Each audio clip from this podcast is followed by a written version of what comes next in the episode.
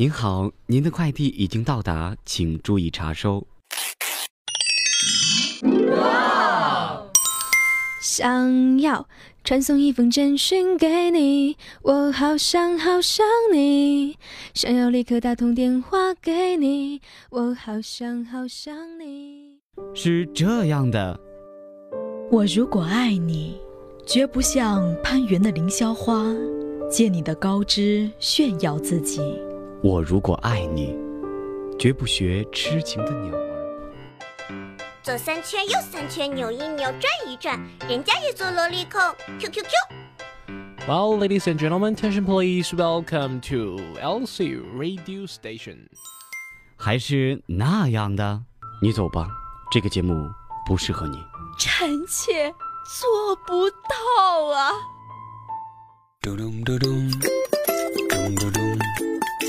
翻唱达人，朗诵大咖，声音怪物，游戏达人，什么？只有这些？当然不是，更多精彩尽在大学优等生。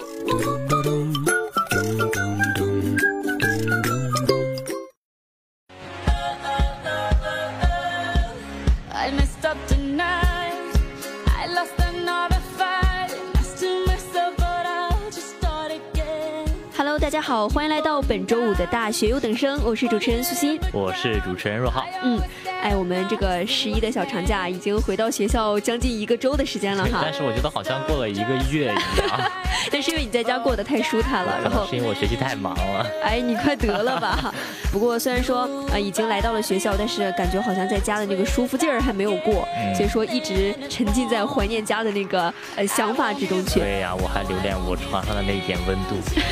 所以说这几天心情是一直闷闷不乐的。但是我们明天呢，就有一件让我们啊、感到非常开心的事情没错，非常开心的事情，就是我们的学弟学妹们，也是我们新生，终于要经历我们广播台的第二次复试了。嗯，对，而且他们这次的复试完成之后呢，其实也算是一只脚踏进咱们广播台了嘛。没错，就是进入了一个培训期嘛，嗯，然后也算是我们半个广播台的人了。对。所以在这里也是跟大家强调一下，我们广播台的复试时间是周六上午的呃九点到十二点。嗯，还有下午的一点到六点。没错，我们在广播台里面期待着你们的到来哦。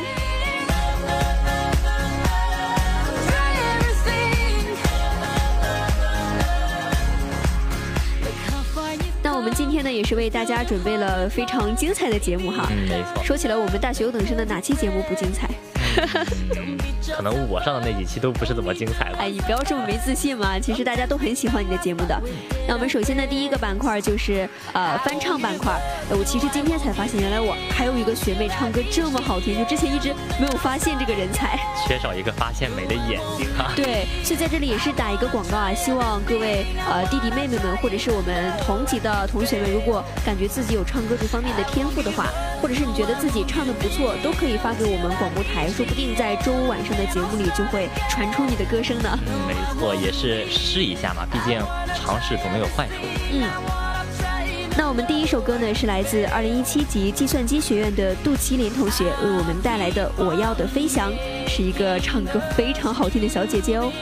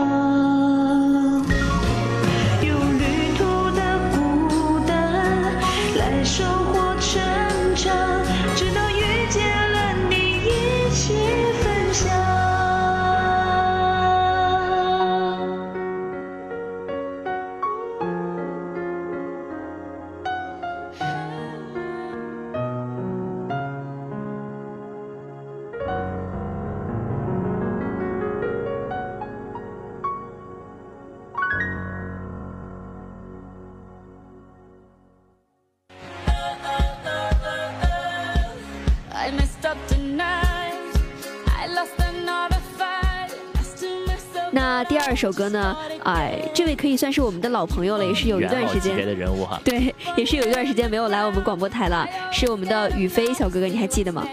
啊，音乐学院的，的确是很长时间没有见到他了。确实有段时间。那今天呢，也是为我们带来了非常好听的歌曲《木马城市》，一起来听。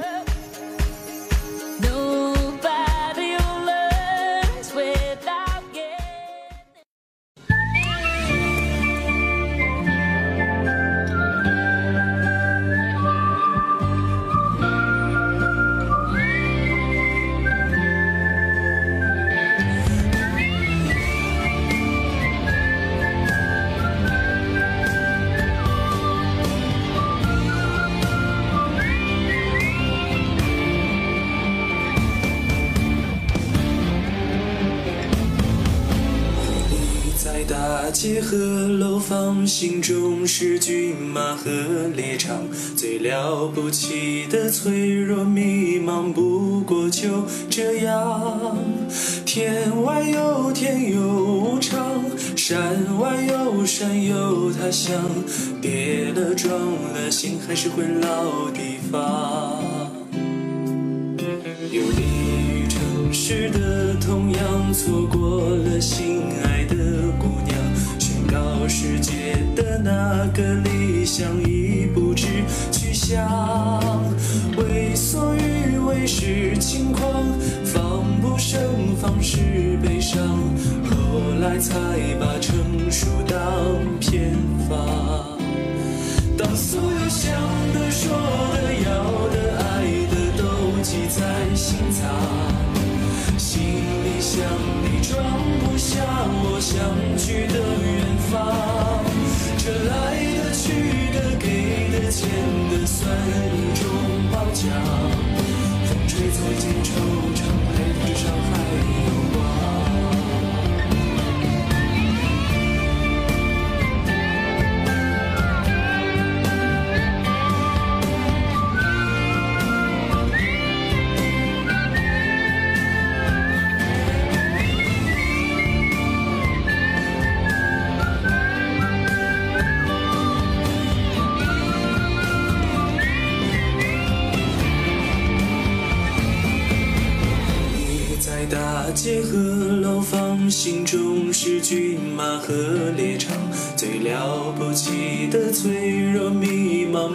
过就这样。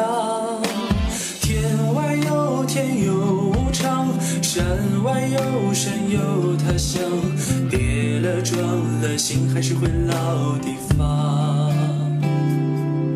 有你与城市的同样，错过了心爱的姑娘，宣告世界的那个理想已不知去向。是轻狂，防不胜防是悲伤，后来才把成熟当偏方。当所有想的、说的、要的、爱的都记在心脏，心里想你装不下我想去的远方。这来的、去的、给的、欠的，算一种褒奖。风吹走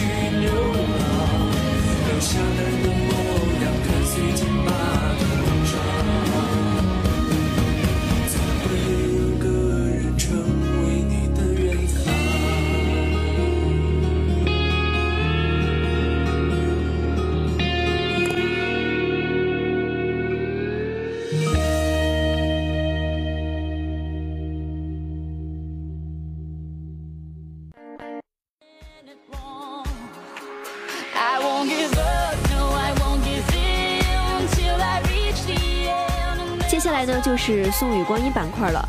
呃，今天的第一首朗诵是由我们的欣然同学为大家带来《朋友和其他》。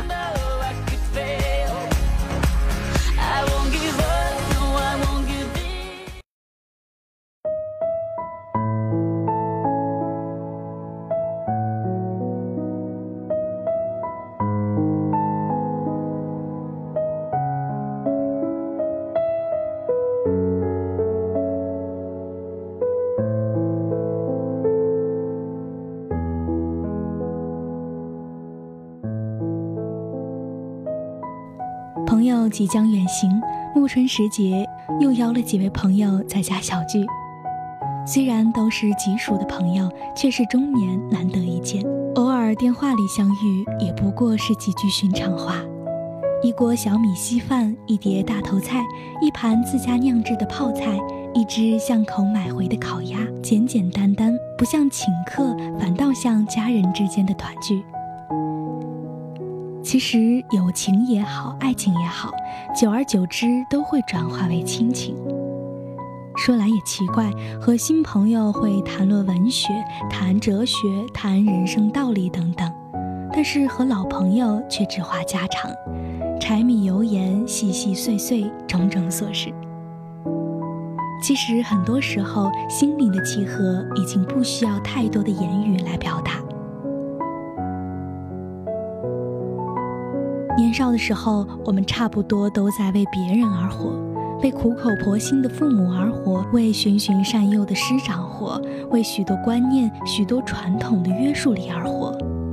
年岁逐增，你开始了懂得为自己而活，照自己的方式去做一些自己喜欢的事情，不在乎别人的批评意见，不在乎别人的诋毁流言，只在乎那一份随心所欲的舒坦自然。偶尔也能纵容自己放肆一下，并且放肆过后就有了一种恶作剧的窃喜。很多时候，我们是要让生命顺其自然、水到渠成的，就像春雨一样，轻轻落着，没有诗，没有酒，有的只是一份相知相主的自在自得。夜色在笑语中渐渐沉落。朋友起身告辞，没有挽留，没有送别，甚至没有问归期。已经过了大喜大悲的岁月，已经过了伤感流泪的年华。知道了聚散原来是这样的自然和顺理成章，懂得了这一点，便懂得了珍惜每一次相聚的温馨，离别却也欢喜。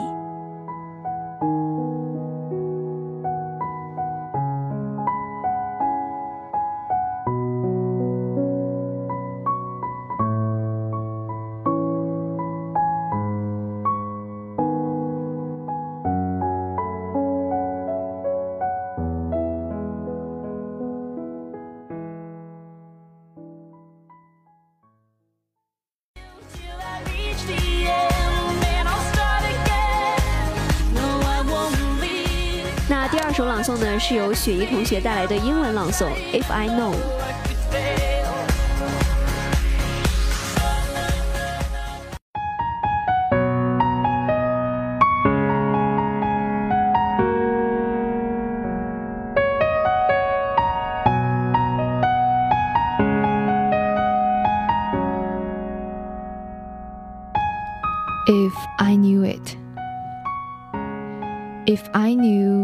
Would be the last time I would see you fall asleep, I would tuck you in more tightly and pray the Lord your soul to keep. If I knew it would be the last time I'd see you walk out the door, I would give you a hug and kiss you and call you back for more. If I knew it would be the last time I'd hear your voice lifted up in praise, I would videotape each action and word so I could play them back day after day, play them back day after day.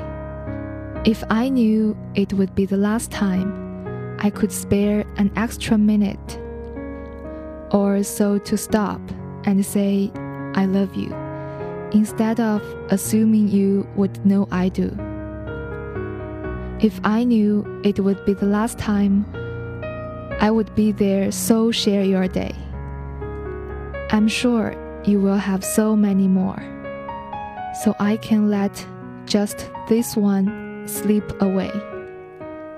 For surely there's always tomorrow to make up for an oversight, and certainly there's another chance to make everything right.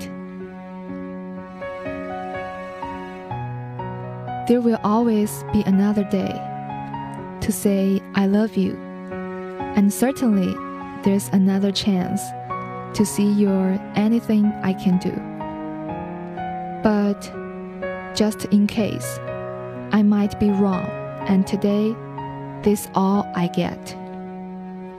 I'd like to say how much I love you, and I hope we never forget.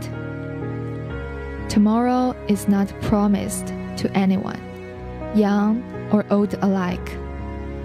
And today may be the last chance you get to hold your love tight. So if you're waiting for tomorrow, why not do it today? For if tomorrow never comes, you will surely regret the day. That you didn't take that extra time for a smile. That you didn't take that extra time for a smile, a hug, or a kiss. And you were too busy to grant someone what turned out to be their one last wish. So hold your loved ones close today and whisper in their ear that you love them very much and you will always hold them dear. Take time to say, I'm sorry, please forgive me, thank you, or it's okay. And if tomorrow never comes, you will have no regrets about today. And if tomorrow never comes, you will have no regrets about today.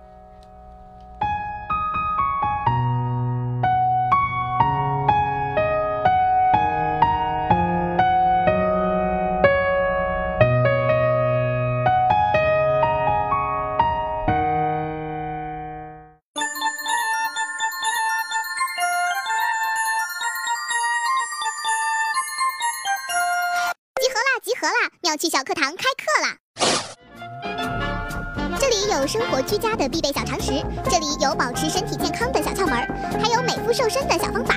Unbelievable！关注生活妙趣多，快乐生活一点通。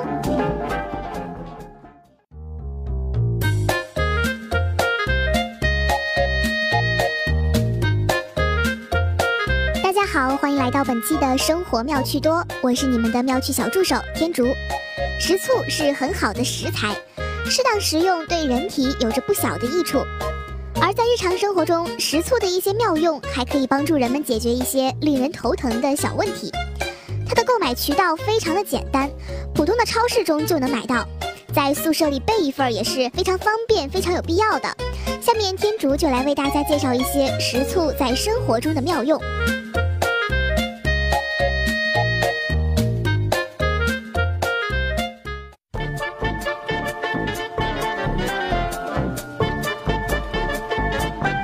首先呢，食醋有着非常好的清洁功效，在外风吹日晒了一天，可以用水将食醋稀释，用来洗脸、洗手。除了可以清洁、去除皮肤上的大部分细菌，还可以使皮肤变得更好，有美白护肤的功效。洗发后用白醋涂于头发上按摩，再稍稍用清水冲刷，头发会变得柔软黑亮，防止掉发，可以说是熬夜秃头大学生们的福音了。除了可以清洗脸部之外呢，衣服上沾染了颜色或者水果汁污迹，用几滴醋轻搓几下就能去掉了。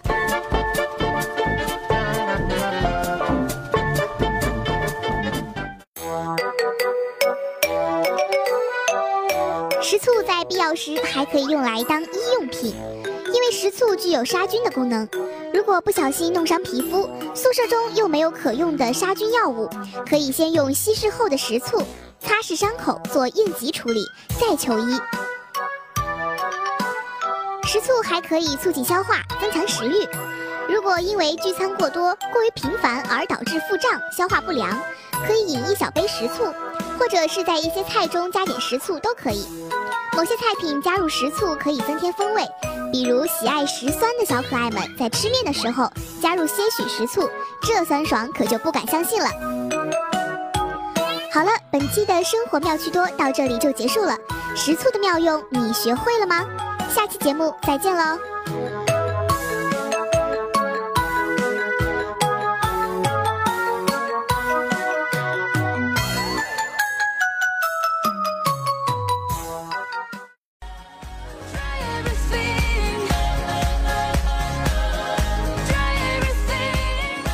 接下来就是我们这个热血澎湃的悠游岁月板块，哎没错，每次到这个悠游岁月都很激动，很想搓手手，就很期待嘛。那也是大战将起啊！我们今天的悠游岁月呢，就由大涛主播以及伟业主播为大家深度复盘英雄联盟 S 赛 RNG 以及 EDG 的两场比赛。I won't give up, no, I won't give in till I reach. 嘿，哥们儿，今晚开黑不？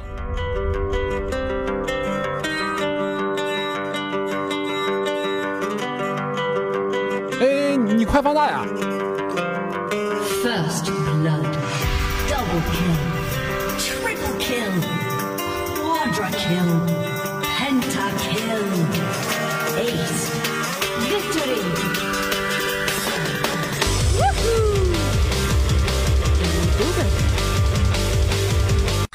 I apologize profusely for any inconvenience my murderous rampage may have caused.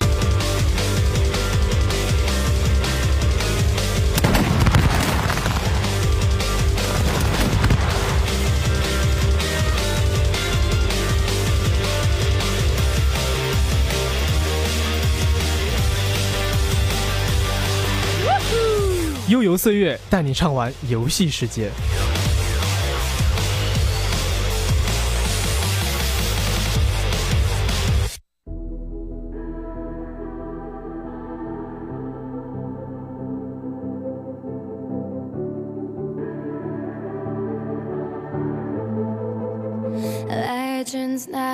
Die when the world is calling you.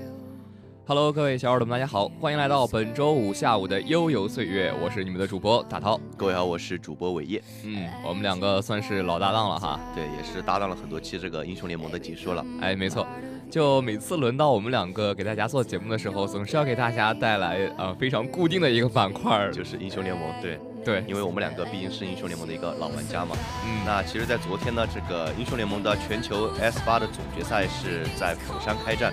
那第一场呢，就由我们的这个 LPL 的赛区的两个一和三号种子 EDG 和 RNG 开战。没错，那我们就是今天还是闲话不多说，先看一下这个第一场，就是 EDG 和 MAD 的这场比赛。我们首先看一下 BP，在蓝色方 EDG 进的是剑魔、刀妹、塔姆、诺手和塞恩，选的是侠、女坦、辛德拉、奥恩和奥拉夫。嗯，而红色方的这个 MAD 是搬掉了这个厄加特、卡莎、阿卡丽、青钢影和盲僧，而是选择了酒桶、洛、EZ、佐伊和大虫子。没错，呃，其实我觉得 EG 这一套阵容吧，就是呃非常偏向在对线期打出优势的，但是 MAD 这个他的这个阵容就选择了这一套非常的偏向中后期团战的一套阵容。对，毕竟他这边选的这个 AD 是 EZ 嘛，EZ 在中期打团还是嗯挺强的，但是在线上是打不出一个特别大的一个优势的，我觉得。哎，没错，其实在这场比赛里面，这个 EZ 前期怎么说，就是忍辱负重啊，然后被压得很惨，我觉得。对，然后到中后期的时候，也是一波团战打了八千的伤害。等会儿我们也会在具体的比赛过程中给大家提到。嗯，那话不多说，开始我们这个比赛的一个复盘哈。在比赛开始的时候呢，前期的 EDG EDG 是失误频频，虽然说打野是多次来到中路，企图是帮助辛德拉建立一个优势，但是没能取得一个太好的效果。没错，当比赛来到中后期的时候，就是 EDG 因为他的失误很多，然后就感觉他是开不起团来，嗯。然后反而关这个 MAD 这边是不断找到机会以大龙逼团，但是随后随着这个霞的装备越来越好，EDG 的团战能力也是变得越来越强，呃，最后是凭借着奥恩一次果断的先手瞄到了对方的打野，并且拿下了大龙，反正恭喜 EDG 吧。对，虽然说打得很艰难哈，而且这个 MAD 在绝境中也是企图奋力抵抗，但是 EDG 是凭借更完美的一个团战能力，是拿到了本场比赛的一个胜利，也是恭喜 EDG 吧。对，因为这次比赛呢是 LPL 首支队伍的一个首次登场，那 EDG 拿到这个阵容和 MAD 的这个阵容一比，其实啊、我个人觉得哈，就是 MAD 的这个阵容算是很烂的一套阵容。呃，说 EDG 跟呃 MAD 这两支战队的实力差距本来就是很大的，但最后打到这样的一个就是啊、怎么说呢，就是比烂赢，我觉得。就对中国玩家来说，可能会有一点点小失望吧。嗯，那在比赛过程中的时候，开局 iBoy 和 Miko 就很凶，那 Haro 是等级是领先对手一级，那之后又是强势入侵反对面的 F 六，不过中野的对抗上呢，EDG 则是很吃亏，嗯左一是拿到 Haro 的一血，那 Scott 的闪现也是被逼出，随后 Haro 的奥拉夫是去抓上路击杀掉大虫子，是找回了一点面子吧。没错，就算是挽回了一点局势。不过在八分钟的时候，EDG 的野辅开始抓下佐伊想走位，但是哎，怎奈何走不出去啊。嗯，最后是 Miko 出现一个非常巨大的失误，就是他没有 Q 到残血的佐伊。当然，在这里是 Miko 可能是为了省自己的一个闪现吧，然后技能嘛。对，然后就导致了非常大的一波节奏，然后被赶来的敌方九头用大招炸毁塔配合防御塔的伤害，第一时间给击杀了。那奥拉夫也是开始追击残血的佐伊，最后打成一个二比一吧。对，总之反正就是，呃，能杀得很早的一个节奏就被拖到之后，反正就看起来就 EDG 很亏哈。那之后双方也开始发育，经济也没有拉开，节奏也开始变得很僵持。但是这对于 EDG 来说是一件不是什么坏事吧？其实，嗯，就在十六分钟的时候，iBoy 和 Miko 在上路的草丛阴死了对方的 EZ。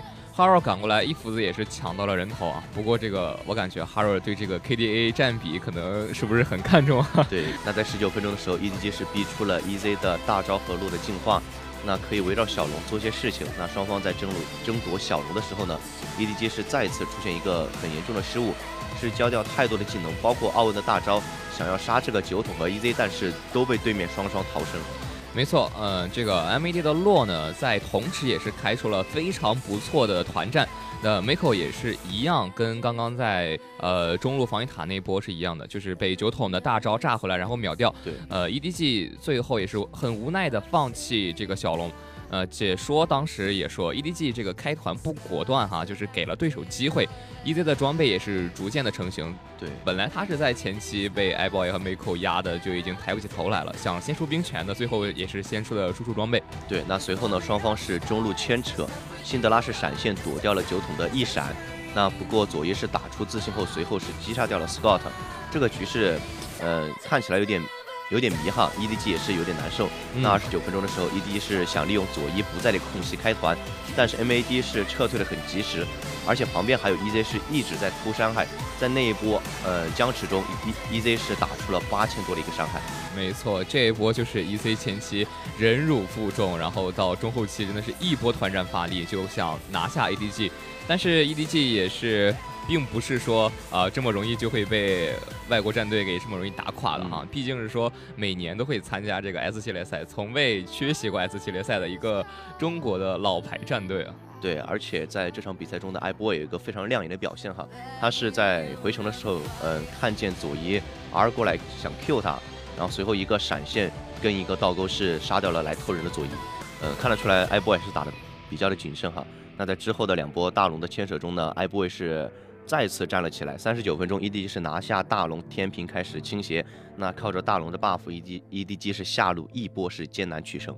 嗯，最后怎么说，还是呃 EDG 打的这场比赛吧，呃，让我们看的反正是挺惊心动魄的，我感觉。呃，失误很多哈，但是 MAD 这支队伍其实在比赛中也看得出来，他的一个实力并不是特别的差。嗯，尤其是他的这个打野位，就是这一手酒桶玩的也是非常的亮眼。对，节奏带的挺好的，其实，嗯。Legends never die when the world is calling you. Can you hear them screaming out your name. Legends never die, they become a part of you.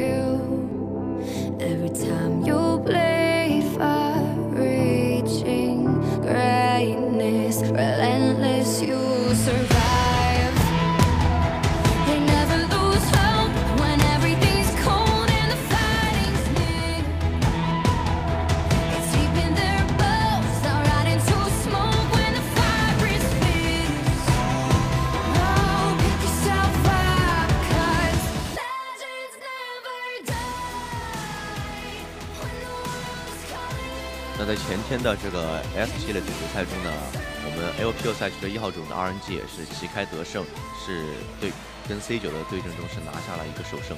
呃，没错，呃，其实我觉得对于这场比赛来说哈，就是对于 RNG 并没有什么特别多的一个评价吧，算是算是很中规中矩的一场呃比赛。对因为对，因为就是很简单的平推嘛，可能个人双方的一个实力差距，就是也是在那里摆着的。嗯，那我们看一下双方的一个 BP 哈，RNG 这边是搬掉了剑魔、布隆、德莱文、赵信和梦魇，那是拿到了这个圣岩雀、加里奥侠和牛头的组组合。对，那反观 C 九这边搬的是刀妹、塔姆、阿卡丽、奥恩和塞恩，然后拿的是一手厄加特、寡妇、瑞兹、卡莎和洛。嗯，那在比赛第五分钟左右的时候，小明的牛头是打出一个先手，配合 UZI 是击杀掉了 C 九的卡莎，是拿下一血。嗯、可以说是一个没有 gank 的一个单杀吧，其实。嗯，算是下路的双人组的一个配合。对，嗯，在反观 Z 九的上路，在同时呢，呃，Z 九上路厄扎特也是用等级差拉死了呃慎，然后后续也是。呃，因为 RNG 的下路已经有优势了嘛，所以说持续给对方的下路施压，也是再度击杀对方的卡莎两次。对，那随后 UZI 是单吃一些塔，但是 C 九的厄加特也是帮助队友拿到了三个人头。不过 RNG 是利用下路的一个优势，在十五分钟的时候就已经推掉了 C 九的所有的外塔，经济是领先到一个三千块。嗯，其实虽然说这个经济领先三千啊，但有两千多都是在 UCS 自己身上的。对。不过在二十分钟的时候啊，RNG 就已经开始做上半野区的视野，那继续利用下路的优势开始平推上路，在点上路高地塔的时候呢，C 九的洛再次开团，但是被 RNG 打出一个非常完美的反手。C 九的中辅阵亡，回家补完装备之后，RNG 又准备开始推下路，那 C 九再次开团，依旧没有打出什么成效。不过被 RNG 再次在高地击杀数人，在二十五分钟的时候，RNG 就推掉了 C 九的水晶。对，听了大特这么一说哈，其实在二十分钟之后呢，RNG 就一路平推，拿完上路塔，然后再去下路拿高地，然后就赢得了这场比赛，其实赢得很轻松。对，其实在这个事后也是有很多网友在网上说哈，你让我等了三个小时，最后就让我看二十五分钟。对，也是玩笑话。但是其实我们能看出，有 UZI 在场的情况下呢，C 九的这个卡莎它的输出空间是很少的，而且他在后面几波团战中基本上是 A 都不敢 A。没错，光是放一个 W，对，就两波团战放了两个 W 嘛。对。那不过在当时的那个解说也是说，呃，这个 ADC 真的好惨啊。对，真的被压得很惨的。那通过一个不断的一个推塔的逼团呢，RNG 也是仅用二十五分钟就结束了比赛，拿到了小组赛的首胜。嗯，其实，在我们看一下第一日的比赛这个情况来说吧，还是对中国队非常友好的哈。对，包括 EDG 和 RNG 都是取得了首胜，旗开得胜嘛。嗯嗯。不过对于昨天的两场比赛，就是我们 IG 跟 RNG 的这两场比赛，也都是纷纷取得胜利。中国队目前拿到了是四比零的一个战绩，啊、对中国队来说算是一个很好的开门红。对。那如果小耳朵们对嗯、呃、昨天 IG 和 RNG 的比赛感兴趣的话，可以呃继续关注我们悠悠岁月，我们在之后的呃节目中呢，可能会跟大家详细解说这两场比赛的一个复盘。对我们悠悠岁月也是会将持续关注呃英雄联盟 S 系列赛总决赛的一个热度。对。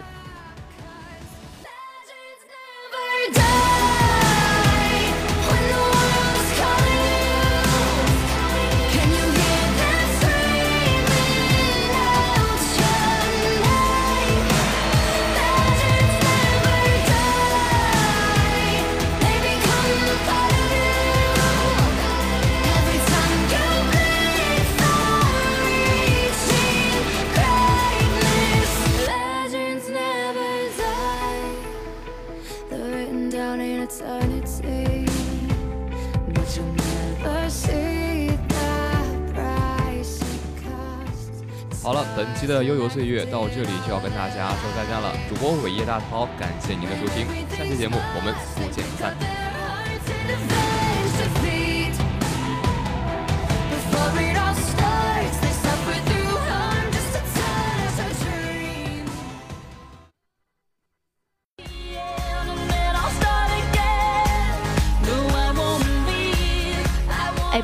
有没有看过以前一个特别火的节目《演员的诞生》？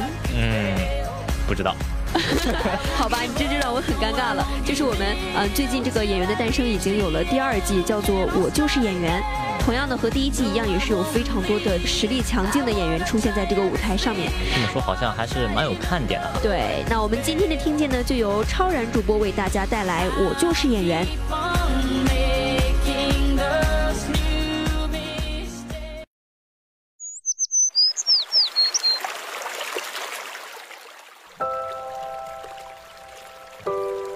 段情感与心灵的交流，记录珍藏的记忆。一次声音与耳朵的相逢，唤醒沉睡的心灵。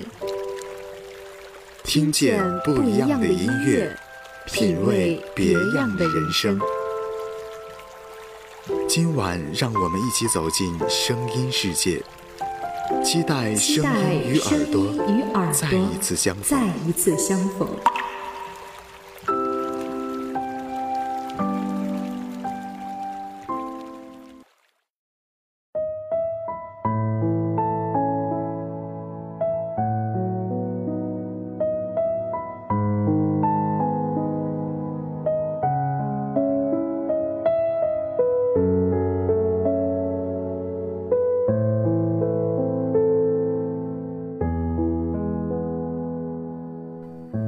是听见，我是主播超然。本期的听见，我想与大家分享一部综艺《我就是演员》。《我就是演员》是浙江卫视推出的演技竞演类励志综艺，由浙江卫视节目中心制作，张国立担任推荐人，章子怡、徐峥、吴秀波担任常驻演技导师。节目以演技为视角，演员们进行演技对决，凭实力获得大导演认可，与导师在影视化里切磋技艺。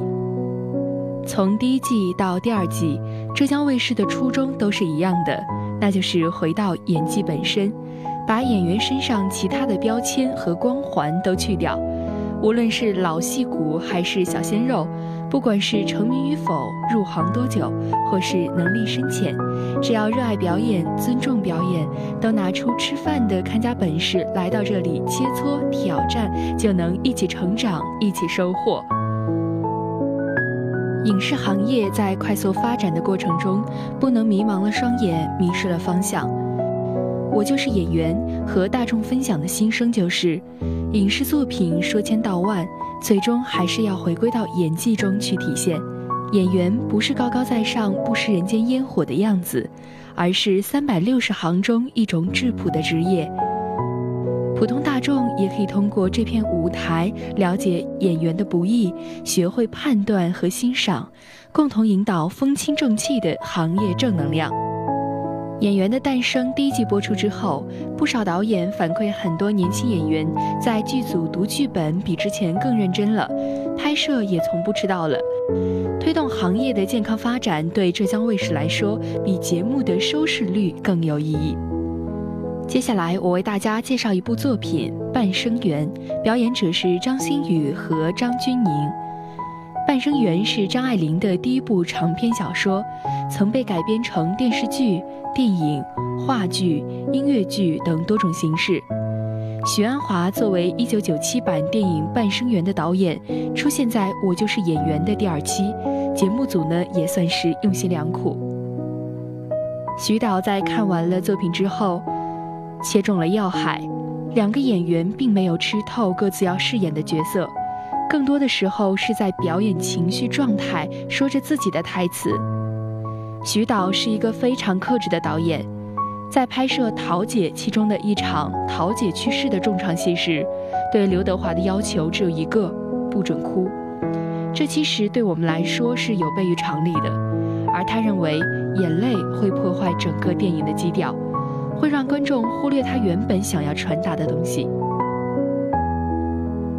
同理，在话剧《暗恋桃花源》云之凡和江滨柳重逢的场面，导演赖声川的要求也只有一个：不准哭。金世杰老师说过，他曾和导演探讨了很久很久，因为不哭实在是太难了。反观我们今天某些影视作品，仍旧在孜孜不倦地放大着喜怒哀乐这些情绪。而我就是演员，也专挑一些有强烈情感冲突的戏份，让演员来挑战。章子怡在看完作品后，回答了为什么要这么演，而应该怎么演这两个问题。她认为涉及到的就是表演最基础的三个面向：台词、表情、动作，有时还得加上走位。时常会有人争论表演是否有对错。章子怡的看法很简单，她说，在及格线上，表演没有对错，只有认知和方法的不同；在及格线下，表演当然也有对错，所以准确或正确二字是我最基本的判断标准。观众的内心是接收器，及最后的评分器。说到底，表演是个残酷的结果导向型的活动。张馨予还在表演的门外，张钧甯已经进去了，但是还没有开窍。在《如懿传》的剧组中见过张钧甯，印象还是挺好的，因为她很有礼貌。在结束定妆后，有给过现场的工作人员鞠躬道谢。关于表演的节奏，个人感觉这是个既实又虚的话题。节奏无处不在，所有的艺术都讲究节奏。是节奏，不然就是死亡。最后确定影片本身的特殊价值还是节奏，这是法国电影理论家莱翁·穆西纳克的名言。老师看完学生的第一次排练后，指着其中的几个同学说道：“你们几个的节奏是不对的。”然后老师就下去了。再来第二遍时，老师惊喜地发现其中一个人无师自通，迅速地做出了调整。但也有学生在大学毕业时，仍然会一脸沮丧地对着老师说：“怎么办？我还是不懂什么是节奏。节奏永远需要在实践中接受检验，这个问题还是需要留给演员自己来思考。这也是每一个演员的必修之课。”在看过了《我就是演员》的几部作品之后，我想谈一谈吴秀波对于技巧并不重要的看法。对于这个看法，我还是有一点自己的想法的。情感固然非常重要，俗话说到“真听、真看、真感受”，但不是代表一个话剧演员可以完全不需要技巧。一个好的演员必须具备好的形体、台词功底、舞台感染力，以及对于节奏的把控，这些都是技巧。让一个路人来饰演任素汐的角色。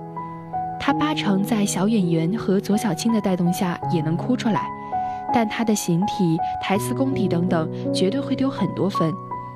他甚至有可能演着演着就偏台了，演着演着台词就说不清了，演着演着就失控了，一下忘了台词，他节奏全乱了。所有的这些，我认为都是在表演经验中慢慢学会与积累的。这就是技巧的重要性。左小青不是话剧演员，但她演过很多的影视剧，很多东西都是相通的。她在排练中稍微调整，就能做到更好。她也是有技巧的。技巧不是捷径，而是本领。它不是帮助演员不用费神费心就能演得很好的工具。那样的话，观众一看就看出来了。好的演员是能够把技巧和情感结合得很完美的。我很同意吴秀波说的这句话：他们未必把人和左当成自己的妈妈，但一定把自己当成了他们的孩子。意思就是小孩入戏了，小孩在任和左的感染下相信了这个故事，从而发生了反应。首先，在情感方面，孩子们是不需要技巧的，孩子们到了某个节点就能哭出来，这是真实的情感涌动。但任素汐又何尝不是呢？至少我看不出来她是通过什么技巧哭的。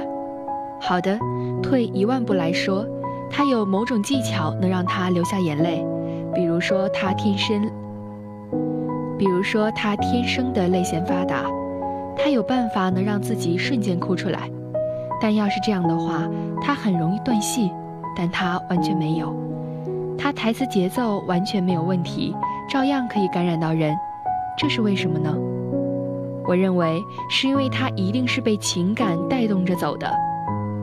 如果世界上有什么技巧能让他情感毫无波动，也能演得那么好，那我只能说这也是他的本事。其实，观众觉得孩子们演得好，很大程度是因为他们对孩子们的要求并不高，孩子们能哭出来，他们就觉得很了不起了。更重要的是，孩子们的戏份并没有那么大的难度要求。如果还要剧本，还要让孩子们展示其他方面的能力，比如长段的需要展现不同层次的台词，离孩子本身相差很大的人物性格，一旦需要孩子们去演好这种较高难度的角色，他们却未必能演得好。在这种情况下，孩子们也是需要技巧的。就跟小时候的朗诵一样，在排练中，你得去记住哪里要扬，哪里要降，哪里要做一些手势什么的，这些设计也是技巧。如果只靠情感，那任何一个有情感的、看得懂剧本的人都能够直接站在舞台上当话剧演员了。专业的话剧演员，他们懂得怎么去抓住不同角色鲜明的特质，懂得怎么处理角色的每一句话。懂得怎么把握不同的阶段的节奏，懂得怎么能够演得更加触动到人，这些都是技巧。引用我很爱的一位演员齐溪曾经说过的话：“敢站上话剧舞台的人，你必须得有点东西，不然你是根本站不住的。”这个东西代表什么，应该也不用多说了。我就是演员，是一方综艺人和影视人充分碰撞火花的舞台。专业性影视人士除了提供点评和指导，还在幕后为表演剧本的创作付出心力。表演环节在继续致敬经典作品的同时，格外增大了原创比重，尤其是现实主义题材的数量。我们也期待着《我就是演员》这档综艺节目能够越走越远，带给所有的观众一份最终的惊喜和快乐。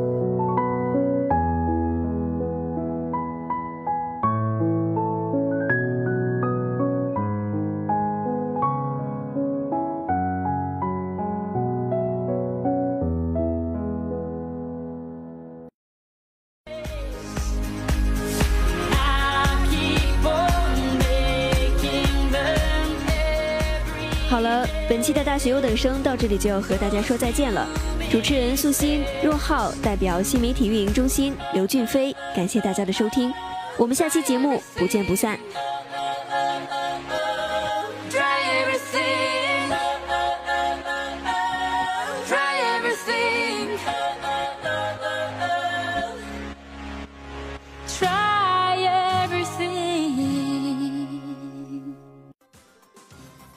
漫出最新鲜的健康资讯，画出最好玩的奇趣妙文，倾听悦耳的声音，达成奇妙之旅。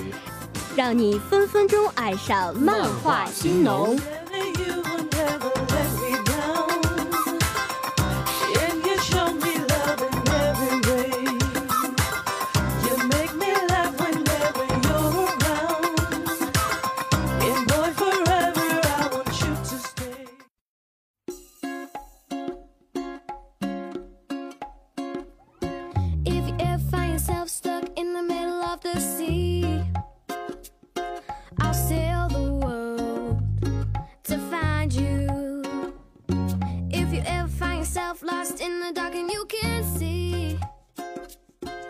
小耳朵们，大家好，欢迎收听本期的漫画新农，我是欣然。坚果和水果是我们过年过节时不可或缺的，什么美国大杏仁、夏威夷核桃、巴西松子、加州开心果、飞记果、新西兰奇异果等等，这些带着产地名字的干果或水果，听起来要比普通的坚果和水果高级不少。其实啊，这都是些套路，已经深深地欺骗了我们很多年。那本期的漫画新农，就让我们来好好的扒一扒那些名字高大上，其实出身一般的水果和干果。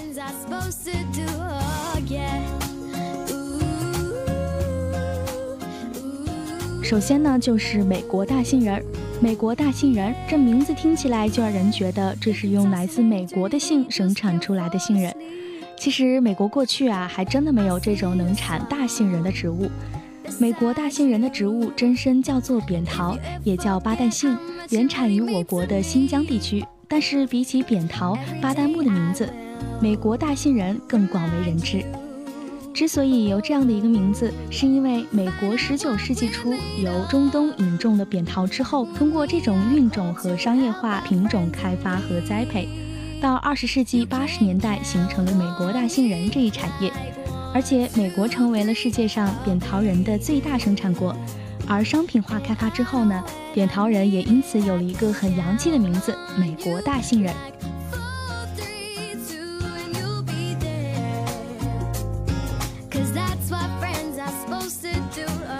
那第二个呢，就是巴西松子。巴西人表示从来没有见过巴西松子这种果实，也就是说，巴西松子从来不长在巴西。整个地球所有的松都属于植物，但是其实它都分布在北半球。换句话说，南半球连棵松树都没有。巴西有一种树，翻译过来的确也是巴西松，不过这种植物根本就不是松属的，而是南洋杉属的。巴西松子真正的名字叫做西藏白皮松，是松科松属植物，分布于喜马拉雅山区西北部，从印度、巴基斯坦直至阿富汗的地区。在我国也有分布，主产于西藏西部扎达山地。西藏白皮松的生长环境要求非常严格，虽口感一流，但产量不高。今天我们吃到的巴西松子，其实大部分都是来自于喜马拉雅山地国家的原始森林。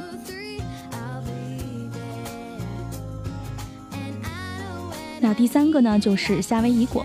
夏威夷果是被称为世界上最好吃的坚果之一。不过，它的原产地并不是夏威夷，而是澳大利亚。它本来的名字就叫做澳洲坚果。这种植物最早是由英国的植物学家和探险家阿兰·凯宁安在澳洲市里斯班南部的雨林中发现的。虽说当地人一直都会采集这种坚果食用。不过，鉴于澳洲有毒植物太多，凯宁安当时并没有敢去尝试它的味道。后来一直在植物园种植供观赏，直到植物园里有一个调皮的小男孩，他开心地吃了植物园引进的澳洲坚果之后，一直活蹦乱跳，完全没有任何不良反应。于是大家才知道这种果子真的很好吃。后来就在澳洲小范围试种，再后来因为澳洲坚果曾在夏威夷广泛种植，渐渐的夏威夷果就取代了它本来的名字澳洲坚果，然后畅销世界。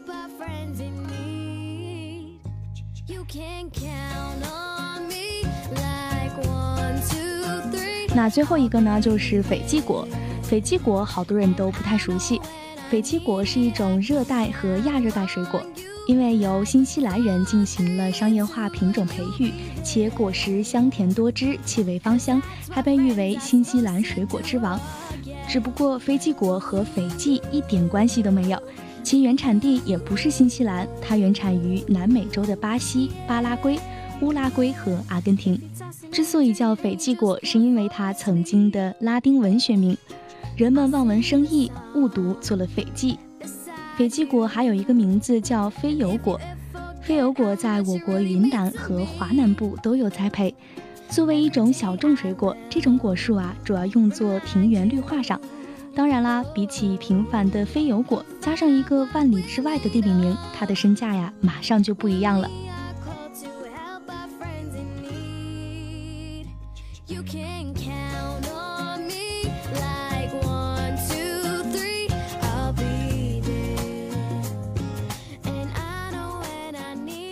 好了，本期的漫画新农到这里就要跟大家说再见了。